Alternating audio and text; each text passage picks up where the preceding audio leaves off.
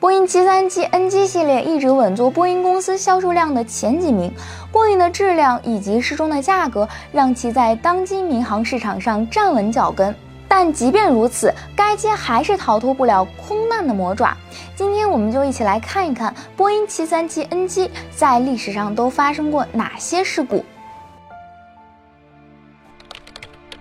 直飞格尔航空幺九零七号班机的一架波音七三七八零零 SFP 与一架巴西航空工业莱格赛六零零型飞机相撞并坠毁，机上六名机组人员和一百四十八名乘客全部遇难。次年五月五号，直飞肯尼亚航空五零七号班机的一架载有一百一十四名人员的波音七三七八零零，自杜阿拉国际机场起飞后不久。坠毁在沼泽中，无人生还。二零一零年一月二十五号，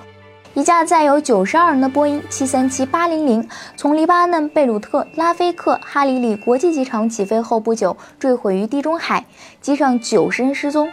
同年五月二十二号，一架波音七三七八零零在印度南部城市芒格洛尔机场降落时冲出跑道，坠入山地失事，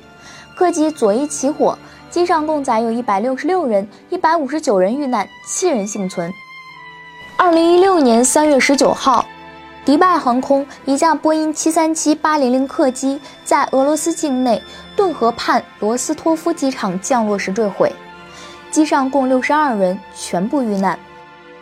二零二零年一月八号，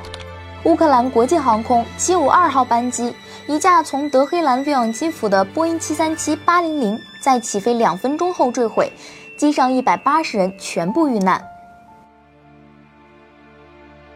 二零零五年十二月八号，直飞西南航空一二四八号班机的一架波音737-700，于芝加哥国际机场降落时，在大雪中滑出跑道，造成一名六岁男童死亡，以及数名乘客和地面人员受伤。二零零九年二月二十五号，直飞土耳其航空幺九五幺号班机的一架波音七三七八零零，在即将降落阿姆斯特丹史基辅机场时坠毁，机身断成三节，共有八十六人受伤，九人死亡。次年八月十六号。LAN 哥伦比亚航空一架波音737-700在格斯塔沃·罗杰斯皮尼拉国际机场降落时遭遇风暴坠毁，造成两人死亡，一百一十九人受伤。二零一八年四月十七号，西南航空一三八零号班机，一架波音737-700在从纽约飞往达拉斯的途中，左侧发动机突然爆炸，一名乘客被炸开的窗户吸出窗外，不幸遇难。两年后的二月五号，飞马航空二幺九三号班机在降落时冲出跑道并断成三节，机上三人遇难，一百七十九人受伤。在二零零七年八月二十号、二零零八年十一月十号、二零零九年十二月二十二号、二零一一年七月三十号。波音737 NG 也发生过不同程度的一般飞行事故，造成机上人员不同程度的受伤。需要注意的是，波音737 NG 系列每百万次飞行致命空难比率为0.07，排比率最低的前三位，确实属于安全性较高的机型。尤其对于737 NG 飞机来说，安全性还是很好的。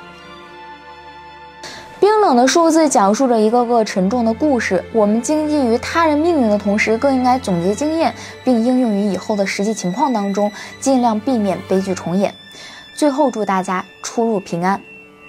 好啦，以上就是我们本期飞行 Q 的全部内容。欢迎大家点赞、评论、分享。飞行 Q 小分队说点你不知道的航空那些事儿。我们下期再见。